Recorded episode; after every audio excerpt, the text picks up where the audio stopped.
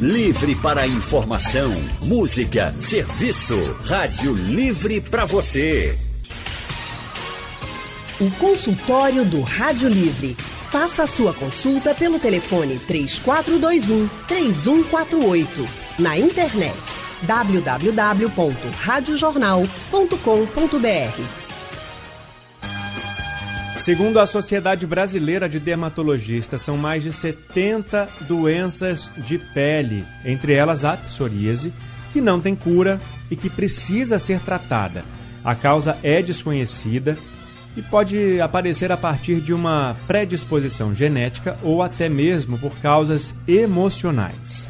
E hoje, dia 29 de outubro, é o dia da psoríase. A data é para conscientizar mesmo a população dessa doença que pode afetar homens e mulheres, principalmente entre 20 e 40 anos, mas que também pode aparecer em qualquer fase da vida e, quando tratada precocemente, pode evitar formas mais graves. Boa notícia é que ela não é contagiosa. Para falar sobre essa e outras doenças de pele, o consultório de hoje recebe a dermatologista que atua no Hospital Otávio de Freitas e também tem o consultório dela, particular, Ana Cristina França. Boa tarde, doutora. Vamos recuperar a ligação com a doutora Ana. Enquanto isso, a gente apresenta Porque a nossa outra convidada. Também com a gente a dermatologista da Real Derma, Rosana Chagas, mestre em medicina tropical pela UFPE e trabalha no Hospital Barão de Lucena. Boa tarde, doutora Rosana. Boa tarde. Só uma correçãozinha. É, é,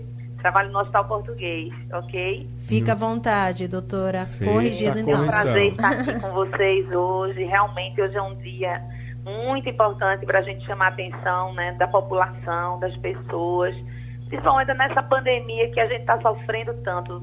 Todos nós, né? Todos nós estamos passando. Então, esse estresse leva a muita, muita alteração na nossa pele.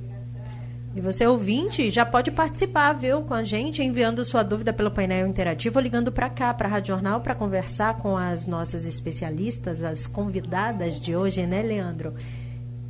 Eu Bom, já começo com uma dúvida, porque são várias, né? No consultório, o que a gente mais tem são dúvidas. Uhum. Doutora Rosana, como é que surge, de onde vem a psoríase? Olá, então vamos começar, né? Primeiro, para a gente desmistificar essa doença. Então, a, a psoríase é uma doença crônica, é uma doença inflamatória crônica da pele, caracterizada por aparecimento de manchas vermelhas, avermelhadas. É, alguns pacientes se queixam de coceira. É, o couro cabeludo pode ser afetado com caspa, uma caspa mais intensa do que uma caspa normal. Você tem também alterações das unhas. Muitos pacientes, eles abrem o quadro muitas vezes após uma infecção, teve uma infecção urinária, uma infecção de garganta, ou até mesmo, interessantíssimo, uma, uma medicação. Você pode desencadear uma genética que você está ali. Então, você tem várias causas, várias, é, como é que eu posso dizer, várias, vários fatores que podem uhum. desencadear a psoríase. E principalmente esse paciente pode ter uma, uma, alteração, a gente chama de polimorfismo genético. O que é isso? Você, ser, você recebeu do seu pai aquele gene para desenvolver a psoríase, que você pode ou não desenvolver essa psoríase. Isso vai depender de vários fatores que estão no ambiente, porque nós não somos reféns dos nossos genes, mas o ambiente vai determinar se ele vai aparecer ou não. Já recuperamos o contato com a doutora Ana França. Boa tarde, doutora. Oi, boa tarde. Tudo bom com vocês? Tudo certo. Mas eu estava escutando aqui a explicação da psoríase e está perfeita, né? Importante a gente falar que psoríase é uma doença crônica, mas que não é infecciosa. Ela não transmite, porque muitas pessoas, pelo aspecto clínico da doença, acham que passa. Então, essa doença não passa, é uma doença não transmissível, mas que tem caráter genético e fatores ambientais que tanto desencadeiam quanto agravam a psoríase. Bom, então, já complementando, doutora Ana, como é que é essa, essa aparência da pele quando a pessoa desenvolve a psoríase? São manchas, é, são feridas? Como é que ela aparece? Ela acaba se confundindo, doutora, com alergia também? Então, em algumas situações sim, porque a gente tem 11 tipos específicos de psoríase. A psoríase não se apresenta de uma única forma, são 11 subtipos. Psoríase gutata, que é aquela que acontece depois de infecção do trato é, respiratório, que formam como se fossem bolinhas mais avermelhadas pelo corpo. Tem a psoríase de couro cabeludo, né, que se assemelha à dermatite seborreica. Tem a de órgão genital, que é a psoríase invertida, a psoríase que dá nas áreas né, de dobra, nas áreas mais internas. Tem uma psoríase que é a mais comum, que forma placas simétricas, ou seja, de um lado e do outro, é, que é aquela psoríase que dá principalmente em cotovelo, joelho, né, áreas né, de trauma, então a gente também pode ter esse quadro de psoríase. São 11 tipos, mas a base da psoríase é uma placa eritematosa, ou seja, avermelhada, descamativa. Porque o que acontece na psoríase, que é um processo de proliferação celular sem regulação. Por exemplo, uma célula da camada basal da pele, Tá? A pele tem três camadas. A camada superior, que chama epiderme, essa camada, é, essa, essa célula levaria em torno de 26 dias para alcançar a camada superior da pele, que é a córnea. Então, na psoríase, esse processo inflamatório, esse processo é tão exacerbado que essa pele dura, é, leva seis dias, ou seja, há uma multiplicação celular mais acelerada. Então, isso é que dá essas placas que a gente vê no quadro de psoríase. Avermelhada, porque tem um processo inflamatório né, de base, e nessas localizações. Psoríase dá o fenômeno de Kevner, que a gente chama, área de trauma, parece lesão de psoríase. Então, é bem é diverso né, os aspectos clínicos que a gente pode encontrar na psoríase. Ô, doutora Rosana, a psoríase, ela começa na pele, mas ela pode atingir, por exemplo, as articulações? Isso é importantíssimo essa pergunta sua. Muito boa a definição da nossa colega Ana e sobre a psoríase mas eu quero chamar a atenção de uma coisa importantíssima. Inclusive, eu dei uma aula, é, um webinário, segunda-feira, sobre as doenças da pele e a relação com o intestino. Uhum. Então, é incrível como a alimentação da gente influi, né, como é, a gente falou logo no começo, os fatores epigenéticos, os fatores ambientais, como, por exemplo, a alimentação. Então, a gente sabe que o intestino ele recebe todo o alimento da gente e vai processar. 80%, 70% a 80% do nosso sistema imunológico, ele está localizado lá, né, que são as placas, são, a gente chama de placas de Peyer no intestino. E vai mov movimentar todo o sistema imunológico. Então, esse, essa produção de substâncias que a gente chama de interleucinas, são substâncias inflamatórias produzidas pelo próprio organismo da gente, elas podem sim, além de serem direcionadas para a pele, podem ser direcionadas para todos os órgãos, inclusive as articulações, levando a, a psoríase artropática, como a doutora Ana falou, dos 11 tipos de psoríase. E uma delas é essa psoríase artropática. Mas a origem é justamente são os gatilhos. Porque um desenvolve só a psoríase na pele e porque o outro desenvolve logo na, na articulação.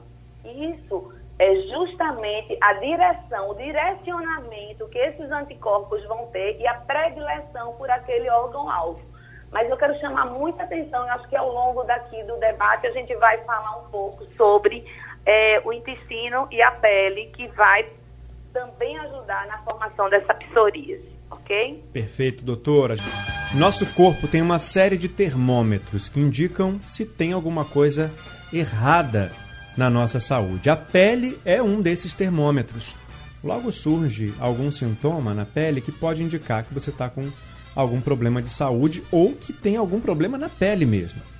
Hoje a gente está conversando sobre esses problemas dermatológicos no nosso consultório porque é o dia da psoríase, que é um desses problemas de saúde relacionados à nossa pele, que é o maior órgão do nosso corpo, né?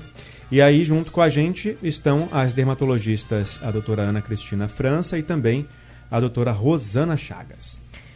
Doutora Ana Cristina, é, falando sobre tratamento da psoríase, é uma doença que não tem cura, né? Mas que quando tratada precocemente, ela evita aí formas mais graves, inclusive. Quais são os tratamentos? Quanto tempo ele dura? Como ele pode ser feito? Então, o tratamento depende muito do tipo de psoríase. Se é uma psoríase só na pele ou se é uma psoríase que está em articulação, porque sabe que esse processo inflamatório articular ele pode levar a deformidade. Então, a gente tem que, nesses casos, agir de forma mais, mais precoce e com tratamentos eficazes. Mas depende do tipo da psoríase, da localização dado o estado geral do indivíduo, das comorbidades, né, se ele tem uma outra doença associada. E os tratamentos, eles podem ser tópicos, que é aquele de passar na pele, uhum. ou podem ser sistêmicos, né, em alguns casos, que tem uma área maior corpórea cometida. É, o fato de tratar a psoríase precocemente não significa que essa doença vai ser curada, porque a gente fala de controle da psoríase, como é controle de vitiligo, como é controle de pressão alta, de diabetes, são doenças que hoje têm uma infinidade de medicações e de recursos terapêuticos, como a gente chama, para tentar controlar, para tentar amenizar. Então, tem os recursos farmacológicos, que são prescritos por nós médicos, e tem outras técnicas também, porque a gente vê que a psoríase também está relacionada a doenças, né, a a estresse, a ansiedade. Uhum. Quantas, quantas vezes a gente pega no consultório pacientes que exacerbam a psoríase por perder um ente é, querido. Então, essas doenças também, elas têm esse quadro de piorar, né, ou de aparecer muitas vezes nos estresses emocionais. Então, outras técnicas também aí cabem. Mas o tratamento é, farmacológico, ele consegue, logicamente, uma, um controle muito bom da doença. Isso não significa que essa doença não exista de base, mas precisa desse acompanhamento médico. Uma coisa interessante da psoríase, o médico dermatologista, ele sempre orienta o paciente a não se expor ao sol. A gente sabe os efeitos cumulativos do sol. Mas no caso da psoríase, é interessante que haja uma exposição logicamente dosada, duas, três, quatro vezes por semana, numa área pequena, né, porque a gente sabe que diminui, diminui as células inflamatórias e controla também o quadro de psoríase. Então, o sol na psoríase também ajuda. Ô, doutora Ana, isso quando ela está controlada, a questão da exposição ao sol ou sempre? Então, quando ela está sempre, mas é, se tiver muito no quadro muito inflamatório, pode é, o paciente pode sentir desconforto. Mas, a, mas o sol ele sempre vai ser favorável a, ao controle dessa psoríase. Interessante também falar, como como Rosana falou, assim, é muito importante que existem algumas medicações que pioram a psoríase ou podem transformar uma psoríase mais, mais leve em uma psoríase mais grave, por exemplo, uma psoríase eritrodérmica. Né? Algumas medicações, é, é, corticoide, algum beta-bloqueador, algumas medicações podem transformar essa psoríase. Então, esses pacientes, eles têm que ter um cuidado maior também em relação às medicações que vão tomar e entrar em contato com seus médicos dermatologistas para esse acompanhamento.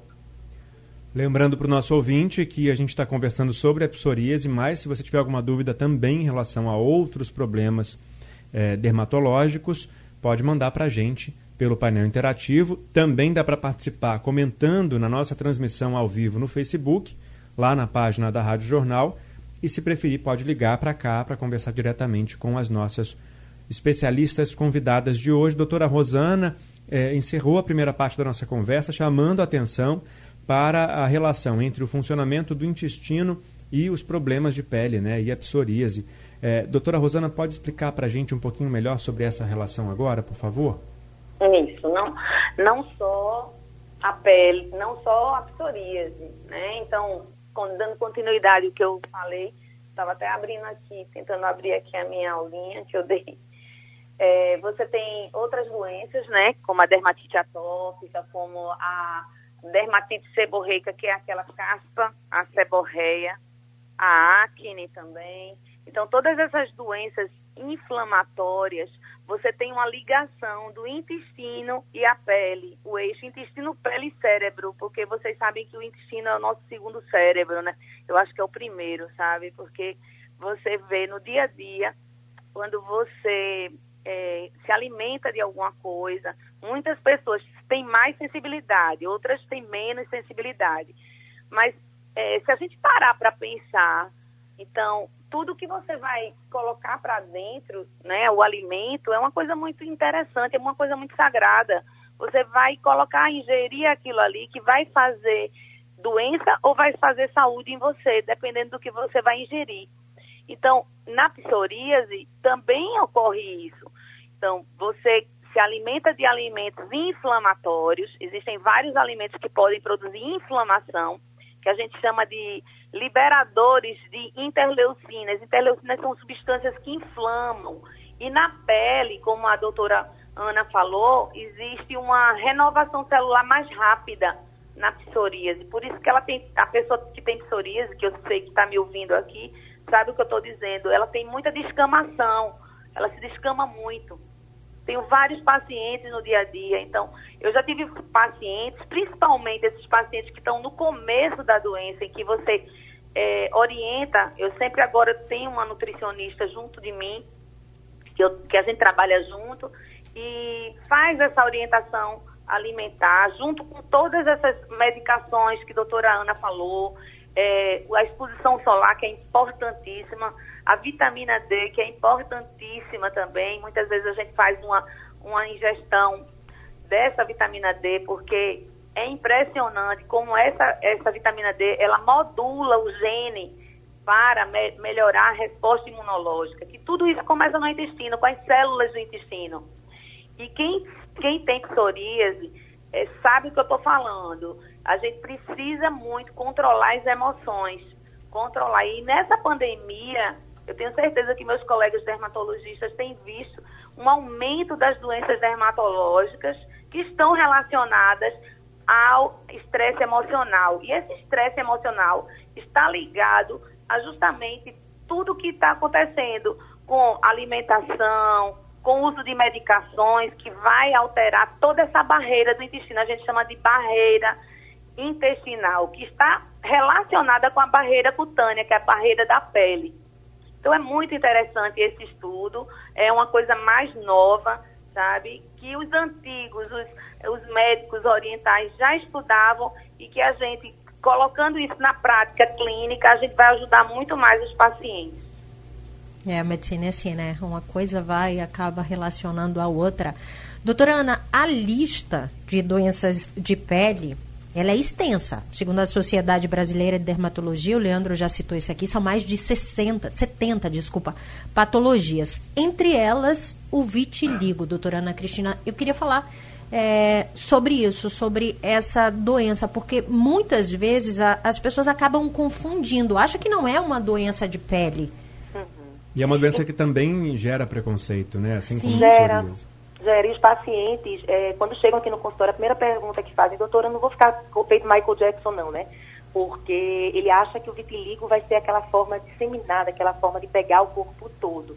Não. A, a, na maioria dos casos, o vitiligo, ele é aquela hipopigmentação, quer dizer isso, aquela mancha branca que acontece na pele, né, por decorrência, aí tem um fator genético, né, tem um fator imunológico, onde a, a célula que produz a melanina, ela é, é atingida e a pele fica sem pigmentação. Na grande maioria das vezes, o vitiligo, ele é, é as lesões são pequenas e respondem bem a tratamento.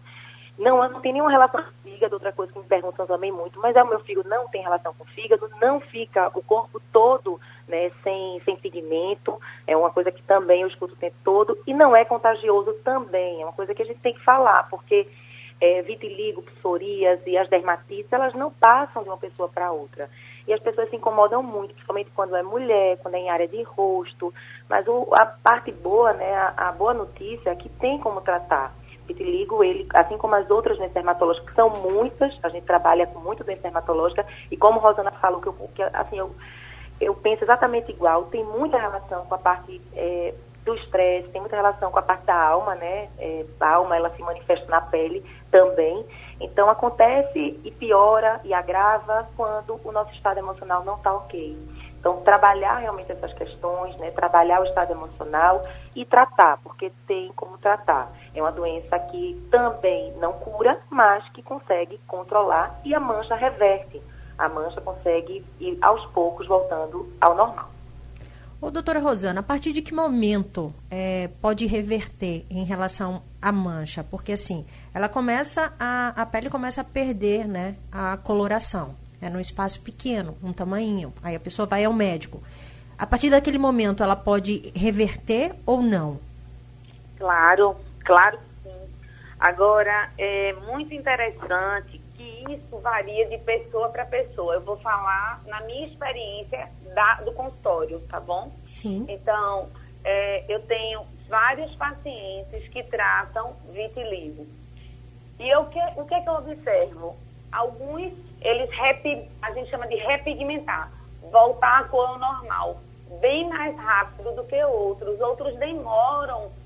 O mais importante, assim, também que eu vejo no dia a dia é o estacionamento da lesão.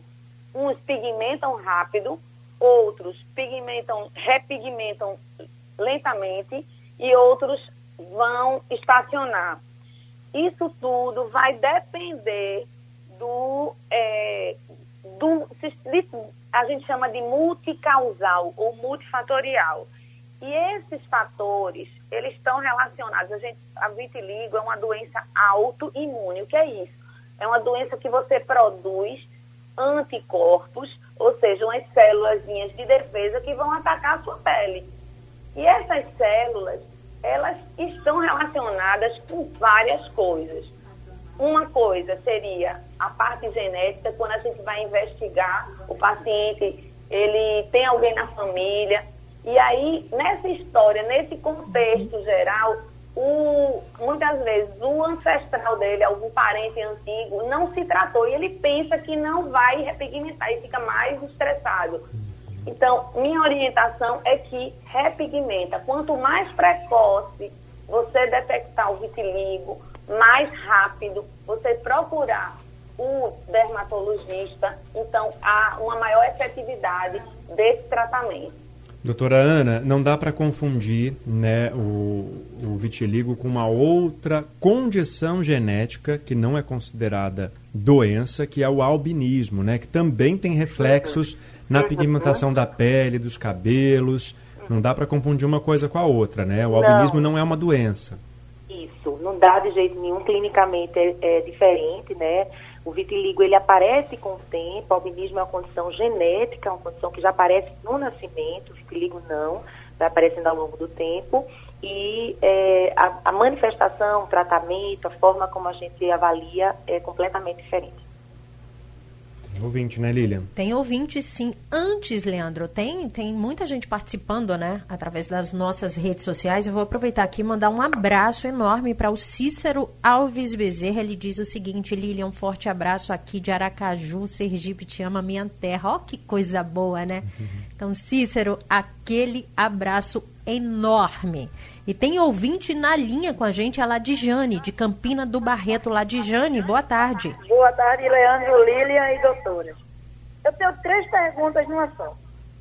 Qual a relação de, de contágio, assim, ou se é genético, entre lúpus, vitiligo e a outra aí que você falou, psoríase? Porque eu tenho uma prima que ela tem é, vitiligo uma colega minha tem lúpus e a outra tem psoríase. E uma colega minha teve neném e, ela, e elas não pegam no neném. Ela, apesar de gostar muito da mãe, mas elas não pegam no neném. Aí eu queria saber assim, existe alguma genética nisso aí ou passa? O lúpus, a, a, o vitiligo, a senhora falou que não passa, não pega. Mas como ela está ouvindo, elas três estão ouvindo, aí eu queria assim, que a senhora explicasse assim, se existe alguma causa genética ou se adquire normal, se ela pode pegar no nenenzinho sem, elas podem pegar no nenenzinho sem nenhum problema, porque o medo é esse, passar também para Bianca Vitória. Obrigadão aí, boa tarde para todo mundo. Obrigada, Ladiane. Doutora Rosana. Pois não. É, nenhum dos três, nenhuma dessas três doenças, elas são contagiosas a gente tem que diferenciar uma doença contagiosa de uma doença que não é contagiosa, tá certo? Então, tanto o lúpus como o vitiligo e a psoríase não são doenças contagiosas. A orientação que a gente tem que dar para ela é só em relação ao é, lavar as mãos, ter esse cuidado e agora nessa pandemia, pra, mas fique tranquilo que nem o, nem o lúpus, nem o vitiligo, nem a psoríase é contagiosa, não passa de pessoa a pessoa tá bom? Vamos falar agora de um outro problema que reflete na pele, herpes zoster. Doutora Rosana, o que, que é essa, esse problema, o que, que é essa doença? Cheguei, eu atendi hoje um paciente com herpes zoster, tá? Então, é uma doença é, contagiosa, diferente do lúpus, do vitiligo e da psoríase que a gente falou anteriormente. Então, é causada por um vírus chama, da família do, do herpes viridae, que é um vírus que ele é contagioso quando a pessoa na infância teve catapora, que é o mesmo vírus, esse vírus que é, produziu a catapora no corpo da criança, ele vai ser vai para dentro de uma, um local chamado gânglio, dentro do nosso organismo. E aí lá ele fica silencioso. Quando, por algum momento na vida da pessoa, a imunidade, as defesas, elas são, elas caem, esse vírus sai desse local chamado gânglio, e aí, gânglio linfático, e aí vai produzir, vai, vai se localizar na pele, produzindo herpes zoster. Isso é um mecanismo. E ele é, ele é caracterizado pela presença de bolhas, muitas vezes num local que segue o trajeto de um nervo, que a gente chama de cobreiro, né? O, as pessoas conhecem muito como cobreiro. E nessa fase que a gente está passando, estou chamando muita atenção para vocês, né? né? Nesse momento de pandemia, porque realmente as doenças de pele elas têm muita relação com o sistema nervoso, porque a nossa pele foi formada na época quando a gente tá, o bebezinho está sendo formado, o mesmo, mesmo folheto da pele vai para o sistema nervoso. Então, quando a gente está estressado, desencadeia uma série de fatores. A imunidade cai e o vírus, no caso do herpes, vai aparecer. Então, é, tem que ter cuidado. Geralmente, pessoas idosas, acima de 65 anos, elas que têm a imunidade mais deficiente, elas podem desenvolver com mais frequência. Outras, outros casos são pessoas portadoras do vírus HIV e é, imunodeficiências, é, pessoas que estão fazendo uso de quimioterapia, todas as é, transplantados, todas as condições que são capazes de baixar a defesa, a vigilância imunológica, a vigilância da defesa do organismo, podem desencadear e abrir, eu digo, abrir a porta para esse vírus sair de lá, que ele está guardadinho para ir para a pele. Doutora Ana Cristina, é muito comum a gente olhar para a pessoa, olha assim para a pele, está com algum probleminha, ou é uma alergia, ou fala assim, é uma dermatite. O que é dermatite de contato? Ela é uma inflamação causada por é, algum produto, alguma reação? Isso, a gente tem três tipos de dermatite, né? A dermatite atópica, a dermatite seborreica e a dermatite de contato. Né? É, dermatite significa doença inflamatória, qualquer doença que inflama. A dermatite de contato, ela se dá por é, irritantes primários, que, é são aqueles, aqueles produtos que a gente aplica na pele que incomoda, que dói, que fica vermelho, por alguma medicação né, que é tomada. Então, tem as dermatites é, é, por, por, irritantes, né, por, esses, por esses produtos realmente que são colocados, e por medicações também. Então, tem, é, é um processo inflamatório da pele que deixa avermelhada, que descama e que coça. Né? Uma característica da dermatite é o prurido, é a coceira. Então, coça muito e aí muitas vezes confunde se é uma dermatite atópica, se é um contato, se pode ser as duas coisas. A gente está tendo hoje muito dermatite de contato, né, por, por esses produtos que a gente está utilizando para lavar muito as mãos, né, uhum. né, para higienizar as mãos. Então, hoje a gente está tendo muita dermatite de contato na área das mãos, mas ela pode acontecer em qualquer lugar do corpo. Inclusive, também surgiu aí um novo problema né, relacionado ao uso da máscara, né, dona doutora Rosana? É, as pessoas estão tendo algum tipo de alergia. O que, que é esse problema que pode ser provocado pelo contato da máscara no rosto, o abafamento da máscara no, no, no rosto? Isso deixando bem claro, gente, não é para deixar de usar a máscara, tá? É para a gente entender o que, que acontece para poder prevenir, usar da melhor forma possível. Isso. Eu até fiz um post no meu Instagram sobre isso, né? Sobre o uso da máscara, que a máscara é importante você saber se você não tem essa essa sensibilidade ao produto da máscara. E às vezes eu tenho pego também pacientes que tem, lavam com sabões, ou então coloca amaciante, e aí esse produto é capaz também de é, produzir essa dermatite de contato que a Ana falou. É, mas eu chamo a atenção também que a máscara pode causar um entupimento, assim, a compressão do poro, a pessoa que tem já uma predisposição a uma pele oleosa, a produção de acne também pode piorar com o uso da máscara. Então, a orientação que a gente faz é não, não tire, use a máscara, sim, mas com todos esses cuidados. Ao lavar a máscara, você enxaguar bem para tirar o produto químico que ficou ali na máscara, passar o ferro bem quente, é, usar máscaras que possam é, é, diminuir a compressão, porque tem pessoas que usam a máscara muito apertada. E isso favorece a produção e a, o aparecimento de substri, desses vermelhões, das dermatites, da acne e de outras doenças mesmo de pele. Doutora Ana Cristina, tem uma pergunta aqui do Walter, do bairro das Graças, aqui no Recife. Ele diz o seguinte: Meu filho tem 19 anos e ele começa a suar. Quando ele começa a suar, ele fica todo vermelho, principalmente no tórax e nas costas. Isso tem alguma relação com a psoríase?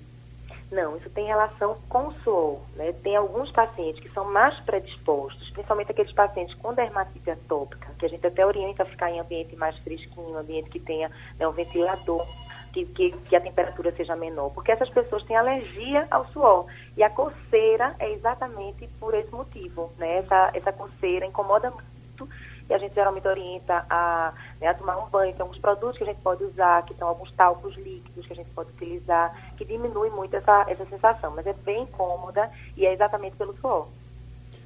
É importante se cuidar, né, doutoras, porque o que está na pele está muito aparente, né? E aí, como a psoríase que a gente falou no começo, o vitiligo que a gente falou depois, tudo que aparece muito pode gerar esse preconceito, a pessoa olhar para outra e sentir aquela necessidade de ficar longe porque tem medo de que aquilo seja contagioso.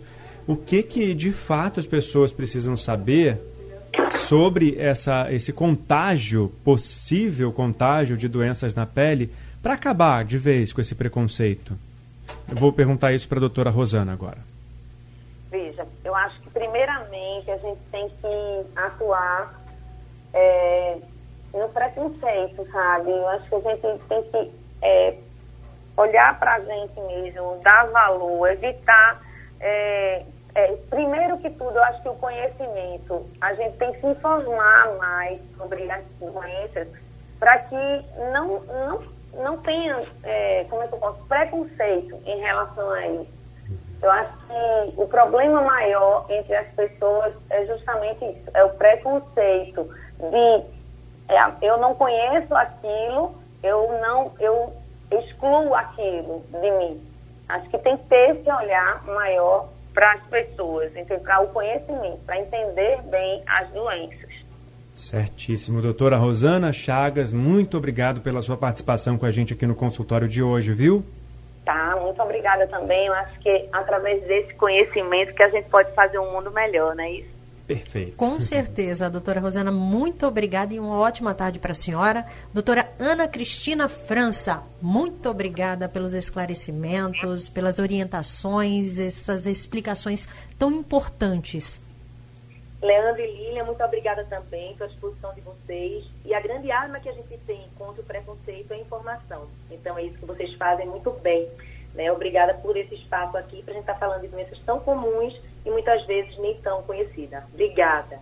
Muito obrigado também, doutora Ana França. A gente leva informação é com a ajuda né, de especialistas assim como vocês também, que se disponibilizam a estar aqui é, doando um pouquinho do tempo né, para levar essas informações para as pessoas que estão nos ouvindo, não só aqui na Rádio Jornal, porque quem quiser já sabe, né? O conteúdo da gente fica disponível no site da Rádio Jornal.